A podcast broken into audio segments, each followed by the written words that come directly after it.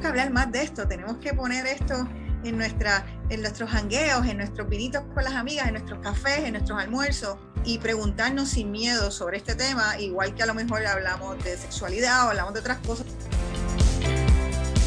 Mujeres y dinero con Gabriela Huerta.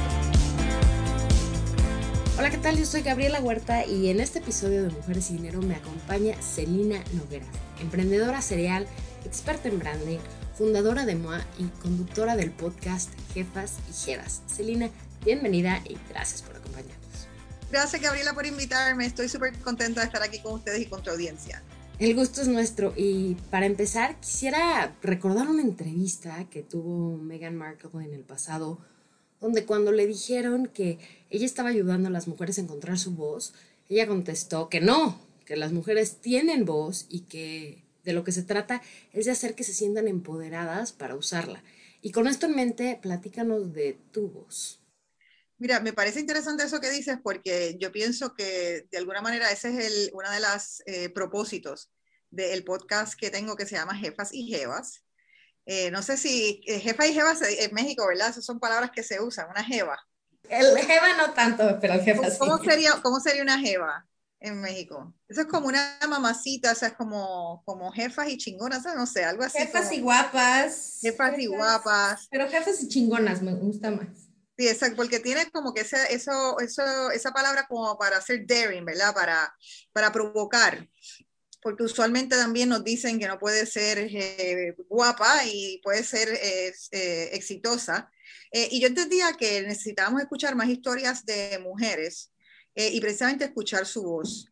Eh, yo siento que uno no puede aspirar a lo que no ve, se le hace bien difícil, hay veces que uno no tiene necesariamente eh, los modelos de referencia correctos. Y la idea entonces con el podcast es poder sacar esas historias de mujeres. En mi caso son mujeres ya exitosas que facturan más de un millón de dólares en sus empresas. Pues yo quería hablarle ya a una mujer que, que tiene un negocio por, por un tiempo, que tiene unos problemas de crecimiento, que tiene unos problemas posiblemente de cash con empleados y que sepa y escuche historias de otras mujeres que o han estado ahí o están ahí, eh, pero son exitosas, son luchadoras y cómo entonces es que sobrepasan esos problemas para que sus negocios sigan siendo exitosos, para que, para que ellas alimenten a su familia, a varias familias y aporten también a la economía del país en donde están. Y moviéndonos a la parte de que eres experta en branding, platícanos, o sea, de el concepto de invertir en ti misma y cómo crear una marca que sea exitosa, ¿qué, qué consejos nos puedes compartir? Mira, los otros días es bien curioso porque dentro del podcast entrevisté a Brenda Marrero. Ella es una mujer puertorriqueña que tiene una industria de eh, recursos humanos en toda Latinoamérica, incluyendo México. Ella es una empresa que factura más de 25 millones, o sea que ella es una super jefa. Eh, y ella me dijo, interesantemente, porque le pregunté como las claves cuando tú quieres entrevistar a alguien para un negocio, o sea, como para entrevistar a un empleado, qué cosas mirar. Y fue bien interesante porque ella dijo que hoy en día todo el mundo tiene que estar pendiente de su personal brand, de su marca personal. Porque aun cuando te van a contratar para una empresa, se fijan en tu marca personal. Y eso me, me, llamó la atención por también lo que dices. Obviamente yo vengo del trasfondo, yo soy una estratega de marcas, eh, tengo una oficina de diseño que se llama MOA Design Agency, que hacemos branding. Eh, y esas dos cosas obviamente pues cliquearon, ¿no? Ese mensaje de ella con, con, lo que yo hago en el sentido de que hoy en día con la proliferación de las redes sociales, eh, y tú tienes alguna audiencia joven, uno no está pendiente necesariamente en las consecuencias de todo lo que postea en las redes y saber que las redes son públicas y que las redes la gente las va a ver eh, y las va a ver por muchos años más. Eh, no, eh, lo que tú pones ahí se queda ahí. y yo creo que la gente debe tener un poquito más de cuidado y pensamiento, o sea, que no, no pone necesariamente, la, la, forma en que uno se proyecta en las redes realmente ya es una carta de presentación de uno. Así es que en ese sentido, ya sea porque eres empresaria, microempresaria, infoempresaria o simplemente trabajas, tienes un trabajo para alguien, eso no importa, pero eh, un poco tienes que pensar desde joven cuál, es esa proyección que quiero, que quiero tener. Esa proyección tanto cuando a nivel de marca, pues usualmente lo que compone una marca es la voz, como, como habla, o sea que tenemos que velar cómo hablamos, qué decimos, tenemos que definir qué queremos decir, Eh, y eso puede ir poco a poco cambiando, pero ¿qué es lo que queremos aportar? ¿Qué, qué temas nos interesan? Eh, la, la, imagen es importante en términos de qué imagen quieres eh, publicar, qué, qué, es lo que los otros quieran perciban de ti, que sería la fotografía. En el caso de, pues, de una marca es la fotografía y el diseño, o sea, y el, es el diseño. yo no creo necesariamente que las personas tengan que tener un, un logo, todo el mundo tiene que tener un logo. es una canción bien famosa de Kevin Johansson, todo tiene un logo. Eh, no necesariamente pienso en eso, pero sí pienso que uno se tiene que eh, de alguna manera ver cómo, o sea, proteger su imagen y saber entonces que lo que uno está comunicando, pues usualmente pues va a llegarle a más allá de nuestro círculo de amistades y verse a sí misma eh, hacia dónde quiere ir. Y tiene que estar pensando hacia dónde quiere ir, cómo se quiere proyectar y qué cosas son las que, los que aspiran. Y uno se sorprendería de, las conexiones que uno hace eh, gente con las que conecta, con las que habla a través de, de los medios y las redes.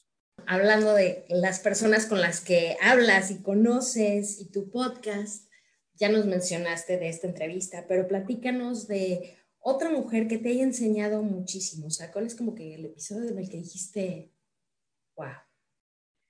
Mira, yo siempre digo que uno de los episodios que más me, realmente es que me tocó el corazón y me dio, me reforzó el propósito, fue el episodio que le entrevisté a Lulu Puras, que ella es eh, decoradora de interiores, diseñadora de interiores, y ella me contó cómo ella estaba casada em, y su marido, ella generaba dinero, o sea, ella estaba casada con una persona que estaba bien económicamente y a la misma vez ella eh, también generaba ingresos, era una profesional y generaba ingresos.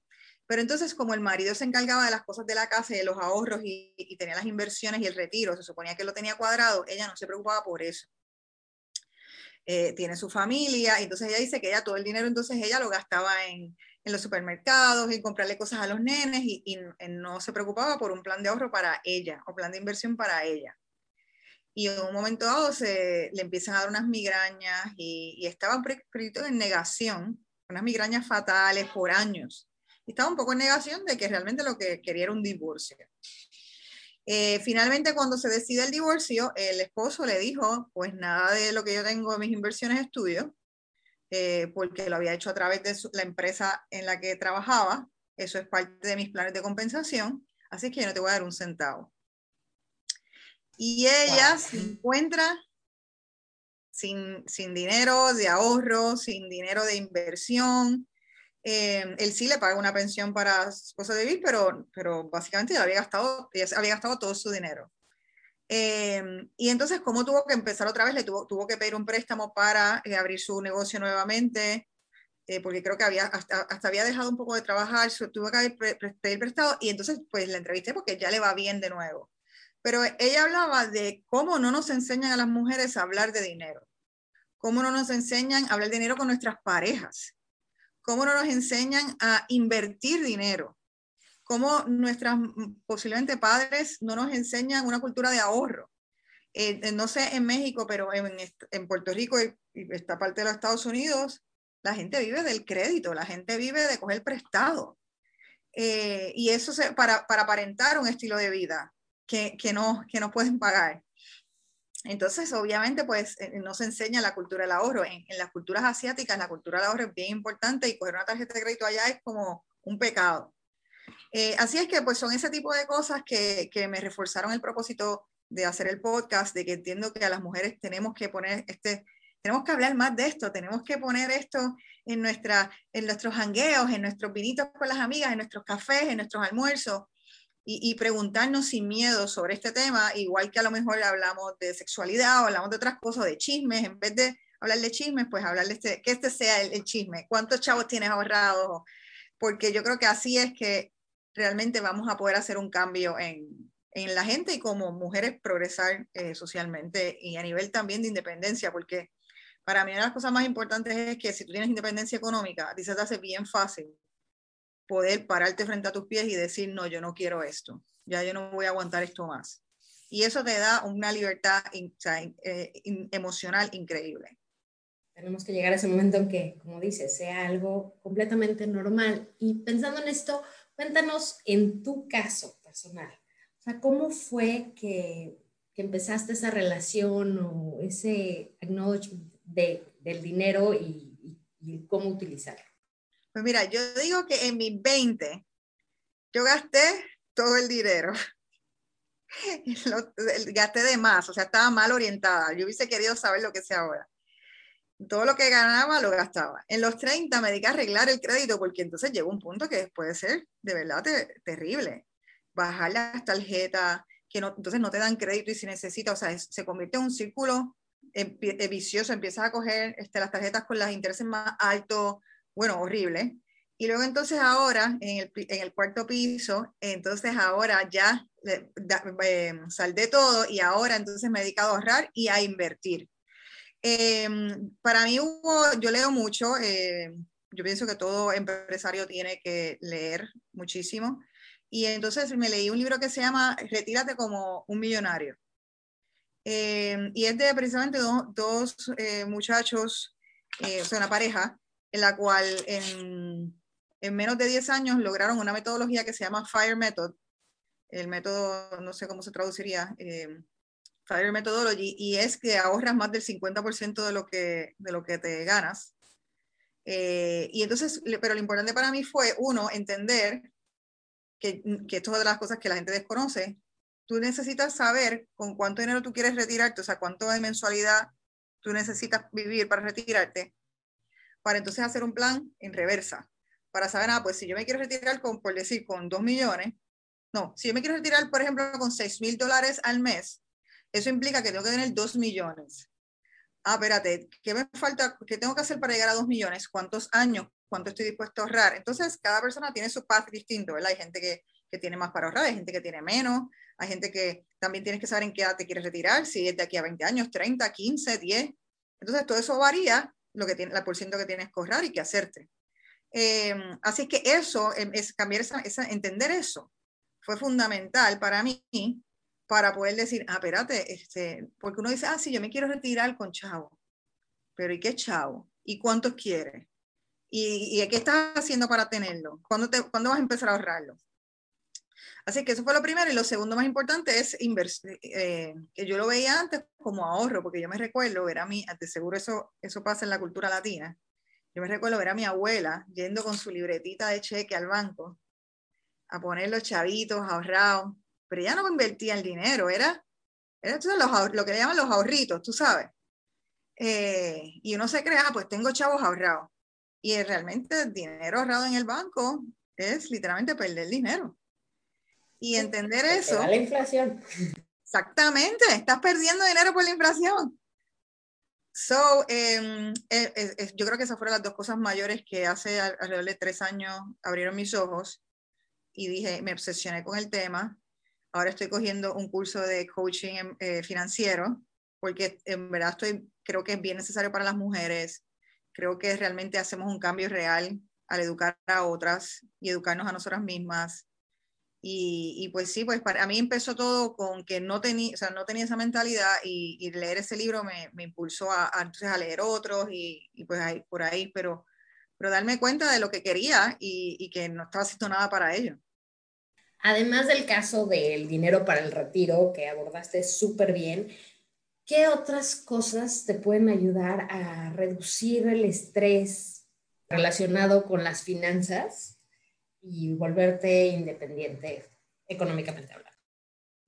Em, yo creo que eh, una de las primeras cosas, lo, más básico, y me he dado cuenta que la gente no, a veces no tiene lo más básico, es entender cuáles son tus gastos al mes versus lo que generas. Em, una de las cosas que yo en lo personal hago es que, em, aunque yo soy empresaria y tengo mi negocio, yo me pago quincenalmente como todo el mundo, que eso es lo primero, no mezclo el dinero de la empresa con el dinero personal para nada, eh, y me pago una cantidad fija, igual que todo el mundo. Y entonces lo primero que yo hago cuando yo recibo mi cheque es saldar las deudas. De yo, yo sé cuáles en esta quincena, cuáles son las deudas. Y yo las saldo inmediatamente. O sea, las saldo quiere decir como le pago lo que sea que haya que pagar para no usar ese dinero, porque a veces cuando uno hace eso, pues uno pierde el registro y empieza y gasta de más. Así que eso es una de las cosas primero básicas. Uno tiene que hacer el análisis de entender. Yo le he preguntado a mucha gente, ¿y cuántos son tus gastos mensuales?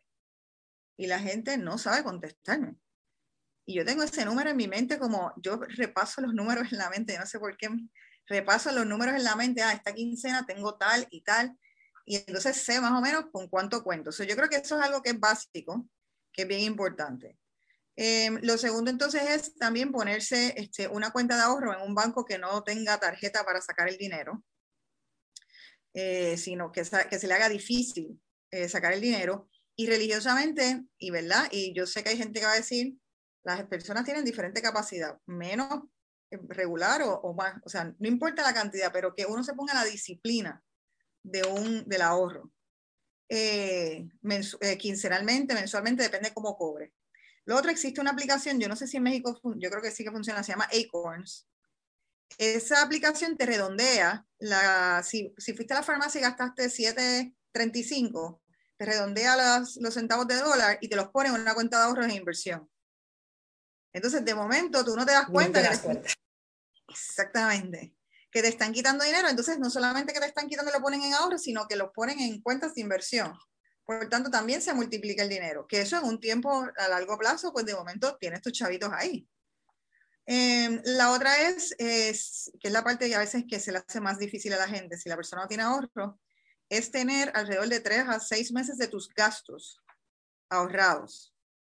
Eso, el, que no lo tiene, ese eso va a ser lo más difícil que se le va a hacer, porque literalmente el que no lo tiene es porque no ha ahorrado nada nunca y, y va, a ser, va a ser como romper en frío pero eso te da una seguridad de si te pasa algo, si pasa algo como el coronavirus, si pasa, eh, Dios no lo quiera, un fenómeno atmosférico, eh, que tú tienes, eso te da una seguridad y una paz increíble. Y yo diría que después de ese dinero, si tienes ese dinero, todo lo demás, no lo pongas en una cuenta de ahorro y lo pongas en inversiones. Hoy cada vez más hay plataformas súper accesibles que no necesitas un broker. Eh, claro, tienes que educarte. Yo siempre digo que si tú vas a invertir tu dinero, tienes que invertir tiempo saber dónde vas a poner el dinero, pero existen eh, unos, los index, eh, existen unas cosas que son más, menos riesgosas para, unas herramientas financieras menos riesgosas para invertir el dinero. Así es que, pues yo creo que, que esas como quiera, pues te rinden una inversión. Lo importante es que te rindan 6%, 7%, hasta un 10%, o sea, entre, entre un 5 y un 10% estás eh, en un buen path y mantienes el dinero ahí. Así que esos serían algunos de mis consejos ahorrar e invertir, e invertir, e invertir. Ahora, como emprendedora serial, ¿puedes compartir algunas recomendaciones a la audiencia sobre cómo dar ese primer paso y aventarte a emprender?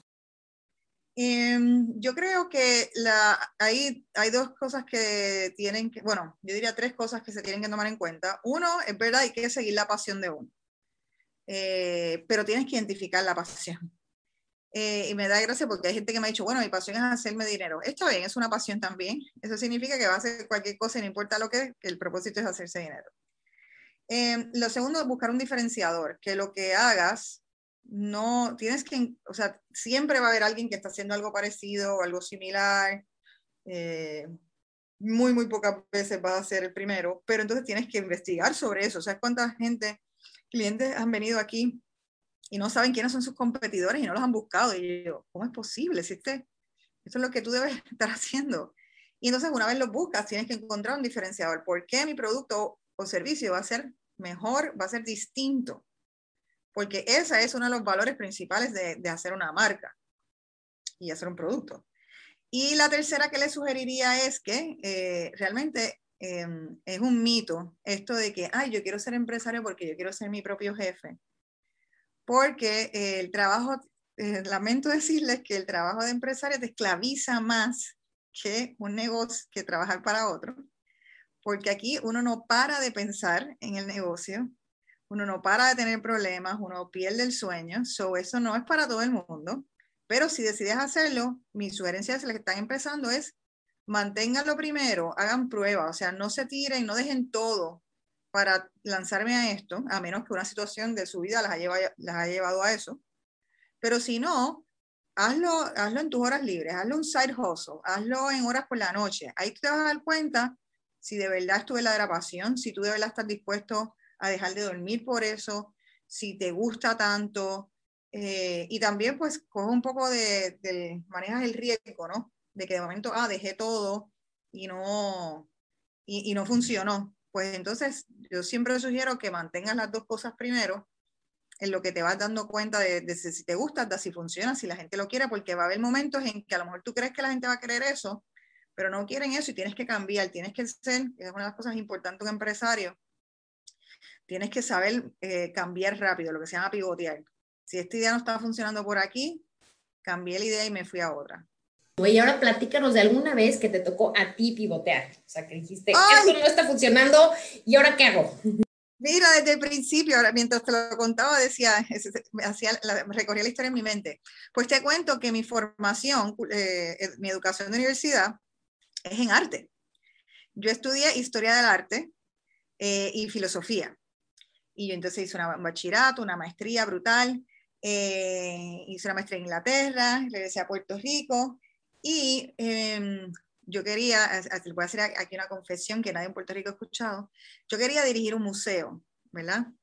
Y entonces, pues nada, me fui colocando en el mundo del arte, qué sé yo, yo veía como que en Puerto Rico, al ser tan chiquito, las instituciones culturales más pequeñas, la gente estaba ahí por 20 años o 30 y no se retiraba nadie y nadie, y no contrataban gente joven.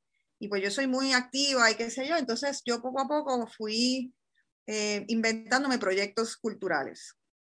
Y entonces lo que hacía era, pues yo decía, bueno, pues si no los hay, pues me lo puedo inventar. Y pues buscaba, me lo, lo creaba, buscaba a los chavos, les creaba la identidad, los hacía. O sea, yo hacía todo, ¿verdad? Eh, así es que en, ese, en un momento entonces que hacía una feria de arte tipo Maco en Puerto Rico. Nosotros empezamos dos años antes que Maco. Maco persistió, nosotros no. Eh, lo felicito. Este, nosotros hacíamos una feria de arte internacional y entonces también editamos una revista de arquitectura. Entonces, que ahí es que conozco a mi eh, ahora eh, cofundador de MOA y esposo. Eh, y entonces estaba haciendo la, el evento y nos llaman para hacer una bienal de, de graffiti, porque a mí me interesaba mucho el tema del graffiti. Entonces, eh, Miguel, que, es, un, es, hombre, me dice, ah, pues vamos a hacer un, em, vamos a hacer un, olvídate, yo hacía esto por servicios profesionales como una consultora. No, vamos a hacer una oficina de esto. Ah, perfecto. Hacemos la oficina, eso es lo que empieza llamándose MOA. Y como a los dos años, era, pasaba, venía un proyecto, bien, de momento no teníamos nada. Y, y, es bien difícil, o sea, en ese momento pues lo hacía por pasión, porque pues estudié cultura, me encanta la cultura, me encantaba hacer cosas nuevas, pero no dejaba dinero. No, a veces tenía que pedir préstamos a un banco para poder pagar la nómina.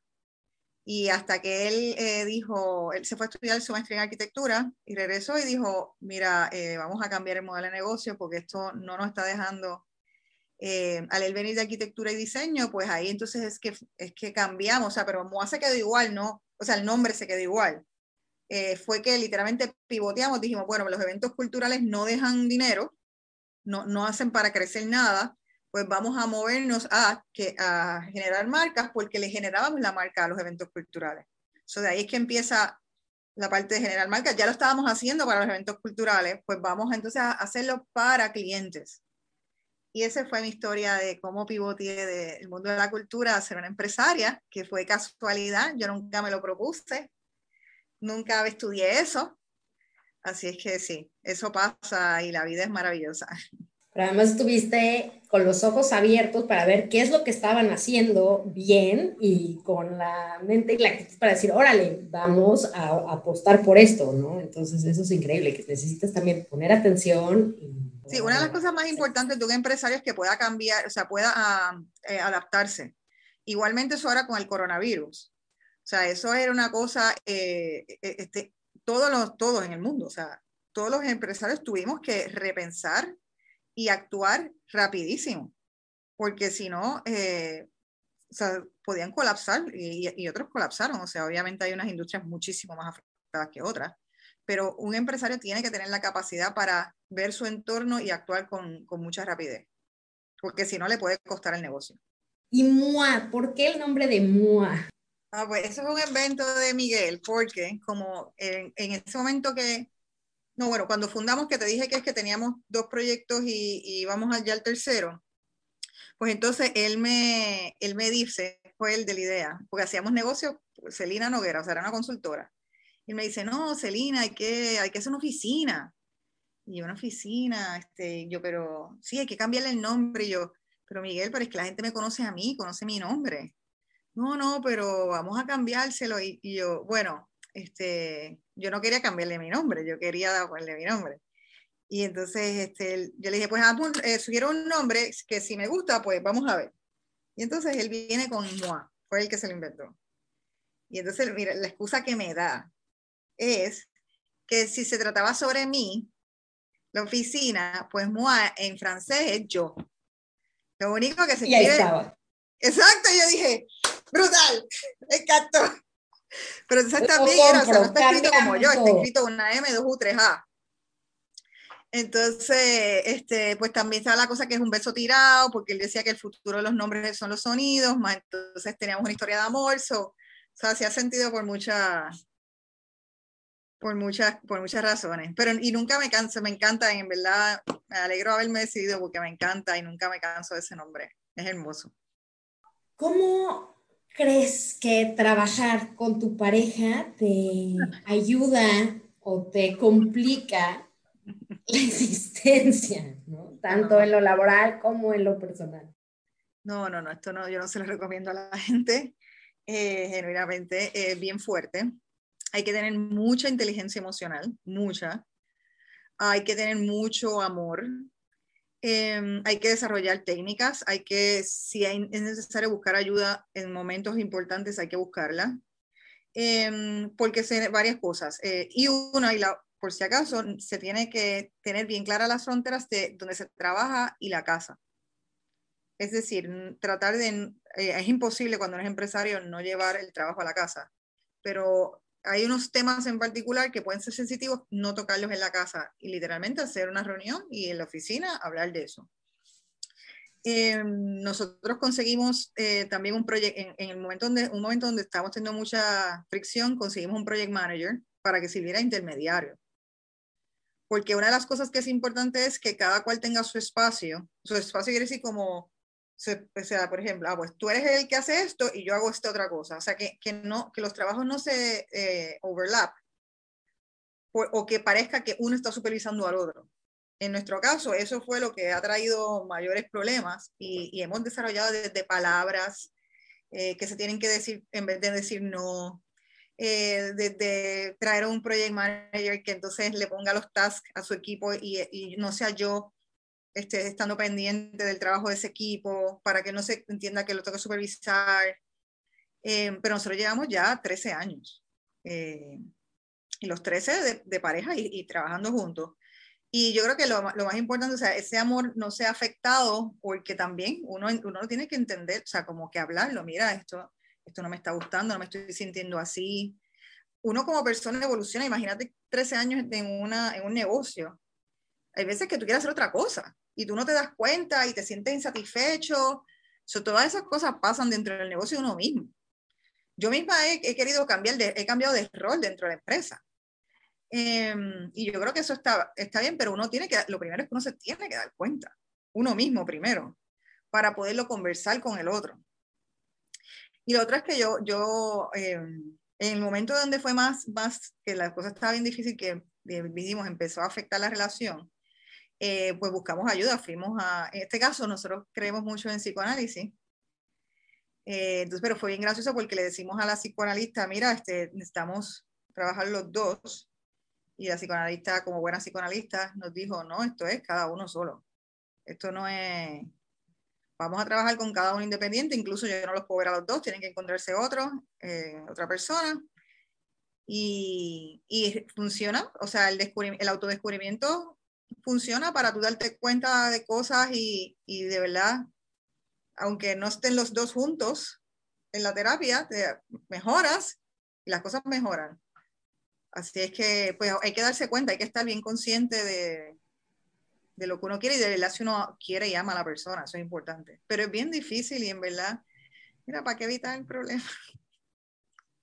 Pero lo único que sí es lindo, que es lo que el, el, lado positivo, ¿verdad? No todo es negativo, es que cuando tú tienes y encuentras una pareja donde tienen las mismas metas, las mismas, la misma visión de futuro, eso es, hay una energía ahí que es súper increíble y que, y pues que ese es, pues por eso es que pues ahí, ahí es donde está el, como que salna con gusto no pica. tú dices. Totalmente de acuerdo. Y bueno, ahora yéndonos al pasado, cuando estabas estudiando tu maestría en Londres, podías comer al mundo, ¿hay algo que te hubiera gustado saber en ese entonces que fuiste aprendiendo con los años? Wow, qué buena pregunta. Este, bueno, en ese caso, mi recomendación a cualquier persona que nos escucha que está en su maestría, sí, a mí me hubiese gustado quedarme allá trabajando uno o dos años. Yo pienso que el mejor momento para una persona que tiene la oportunidad de estudiar fuera, eh, no regresar inmediatamente a su país, eh, eso puede pasar en cualquier momento después. Eh, me hubiese quedado un tiempo trabajando allá, creciendo de otra forma. Eso sería una. Eh, eso se lo doy a cualquier persona que está pasando por un bachillerato o maestría fuera del país, porque en cualquier momento hay oportunidad de regresar a tu país. So, esas son las, y después, después que tú regresas, volver a regresar es casi, es casi imposible. So, eso sería lo único que cambiaría de, de, eso y posiblemente hubiera redefinido mi vida, así que no sé, porque me gusta la vida que tengo, pero, pero así fue que pasó. Y la otra es no haber gastado tanto en los 20. O sea, gasté en cosas innecesarias. Eh, bueno, que sí, pienso que no sé ni dónde está el dinero y, y gasté, es que uno es joven y entonces eh, hubo un, un, un, trabajo en particular que me pagaron bien, me lo gasté todo, fatal. No hacer eso, por favor. Bueno, pero al menos aprendiste de eso. Exacto. Escuchen el podcast y van a entender por qué no deben hacerlo. Y bueno, ¿qué título le darías a este capítulo de tu vida? Uh, al, de, al que tengo ahora más nunca es suficiente. Yo creo que es bien gracioso porque uno eh, se siente que, o sea, yo pues sí he logrado algunas cosas en la vida, ¿verdad? Pues eh, tengo algunos proyectos, tengo un libro, tengo el podcast, tengo un negocio y, y, uno quiere más, uno, pero más no en el sentido de, ya no es ni de dinero, ¿no? Como, ah, pues quiero hacer otro negocio, ah, pues quiero que el podcast se escuche internacionalmente, ah, pues este, quiero crecer el negocio, en, en, mi caso yo estoy encaminada hacia la marca, a lograr lo de la marca del millón como empresaria, so, quiero lograr eso, pero quiero lograrlo con profit, eh, quiero tener, eh, tener un equipo de gente que, que, me, que me libere de tiempo de, de este negocio para dedicarme a otros.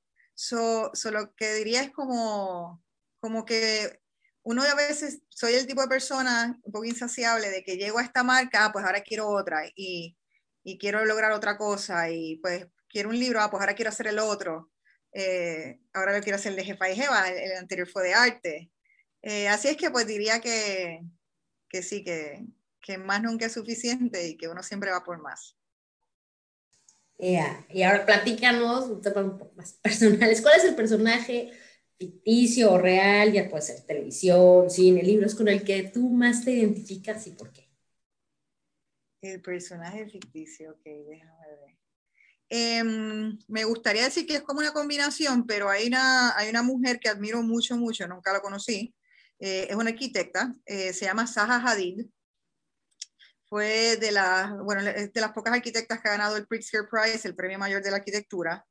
Eh, em, y es una mujer que me parece súper, muy fuerte, era muy fuerte en, conozco gente que trabajó con ella.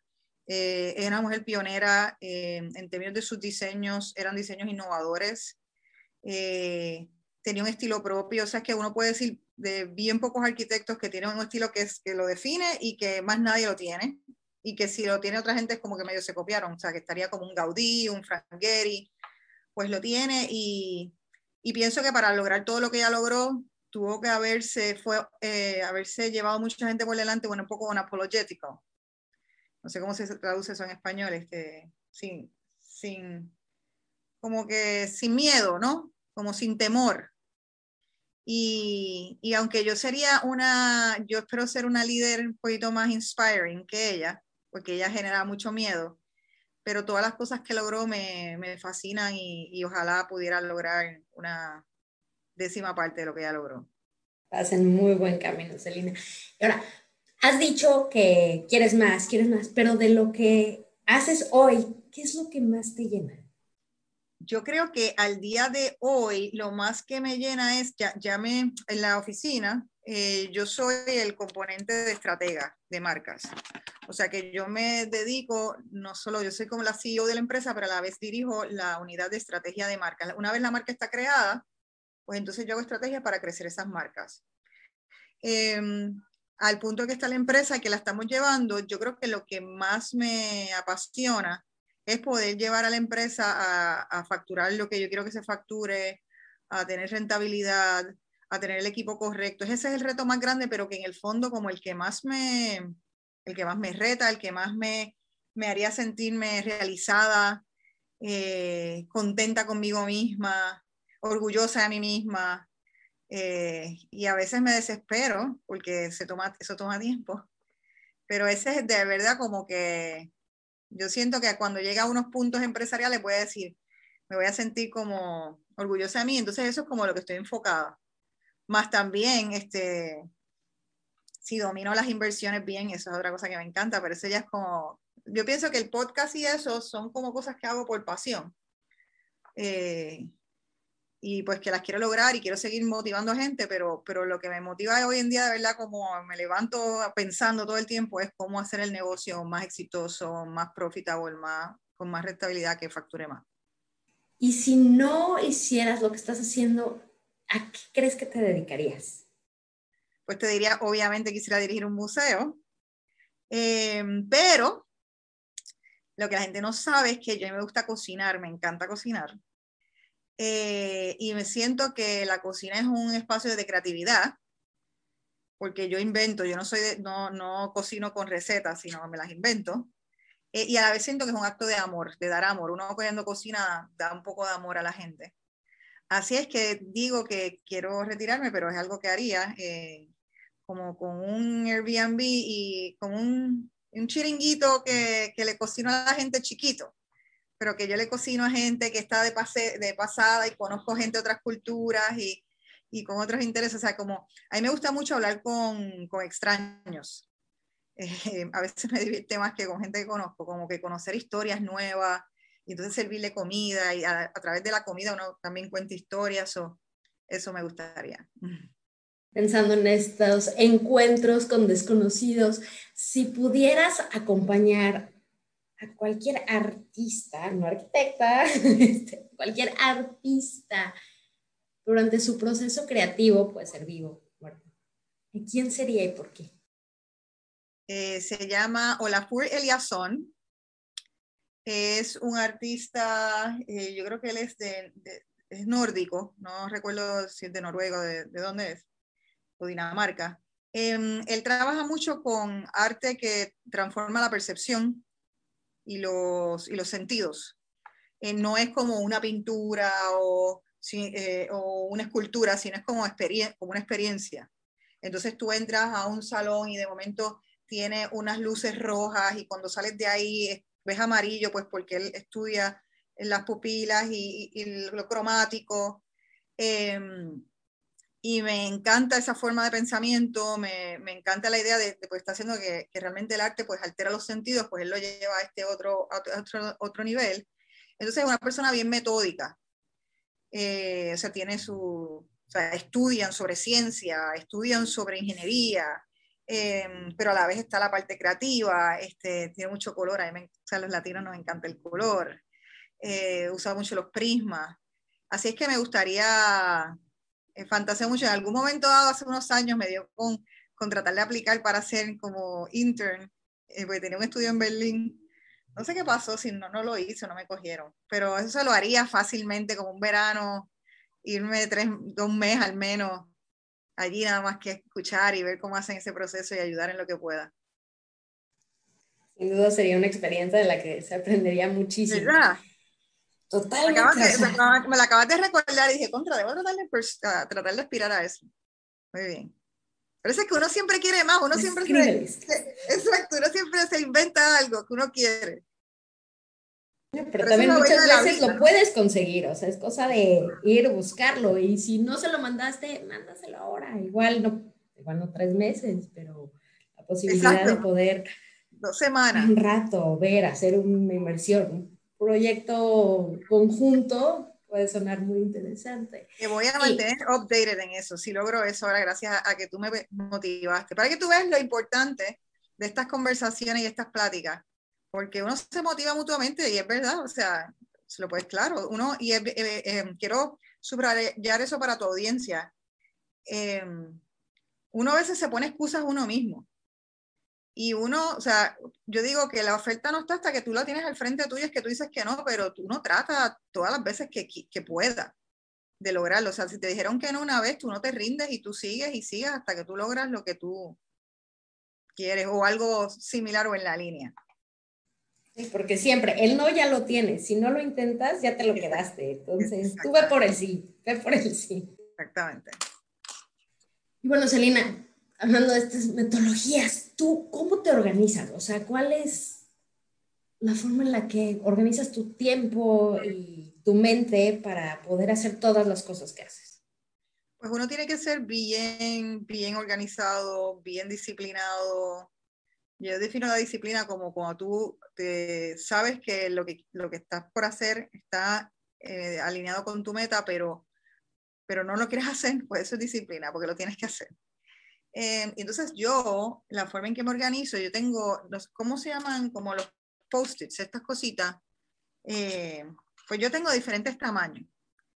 Actually tengo de cuatro tamaños distintos siempre en mi escritorio. Unos que son gigantes, unos que son con línea, unos que son este tamaño y otros más chiquitos. Entonces, los grandes los uso para, los pongo alrededor mío y los uso para escribir como las ideas grandes que tengo que estar pendiente a ellas. Como los planes que son a largo plazo. O, la, o, sea, largo, largo puede ser un mes, o sea, en, el, en el quarter tengo que hacer esto, en el mes, eh, cosas así. El de líneas lo uso para recordarme las cosas que tengo que hacer en la semana. Eh, el de el cuadrito este es en el día y lo chiquitito es lo que tengo que hacer la próxima hora. Y entonces yo lo estoy mirando y refrescando todo el tiempo, todo el tiempo. Eso es una. Y la segunda es, este, yo funciono por agenda. Yo tengo mi agenda al chavo. A mí me cuesta mucho trabajo reunirme si no está en la agenda, hasta salir con amistades, yo lo tengo que poner en la agenda, lo pongo en agenda de aquí a dos semanas, yo sé, o sea, todo. Eh, porque es la única forma de, de, que, de, que, el tiempo no se te vaya de las manos, porque pues, uno tiene que hacer muchísimas, muchísimas cosas y es la única forma de hacerlo. Eh, y usualmente los domingos yo hago planning, o sea, como que los domingos yo me siento a pensar la semana, analizo qué son las reuniones que tengo para irme preparando.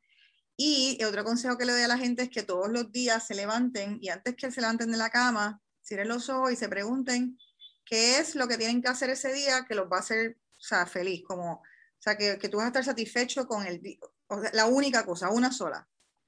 Eh, hay veces pues que puedes dar dos, y te asegures que lo logres para que cuando tú te vuelvas a acostar por la noche digas, ah, coño, este, lo logré, este, hice, hice eso, pero no, te hagas la lista de 10 cosas, no, mira, eso que tenía que hacer, pues eso sí lo hice. Y si, no, pues al otro día vuelves a la carga a tratar de hacerlo. Y además te vas dando aplausos por las cosas que vas haciendo. Celina, me encantó platicar contigo, muchísimas gracias. Gracias a ti por la invitación, las, tus preguntas estuvieron excelentes.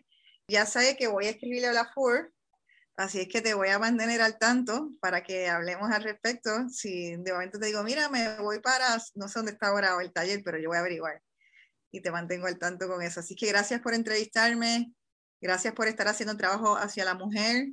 Es, creo que es fundamental y qué bueno que nos conectemos desde países latinos. Gracias a ti y en verdad espero ese correo donde me digas, esto está pasando Así y a ustedes que nos escuchan, también muchas gracias. Esto fue Mujeres y Dinero. Los invito a registrarse en mi página gabrielahuerta.com.mx. Yo soy Gabriela Huerta. Hasta la próxima. Mujeres y Dinero con Gabriela Huerta. El podcast sobre las mujeres en el top.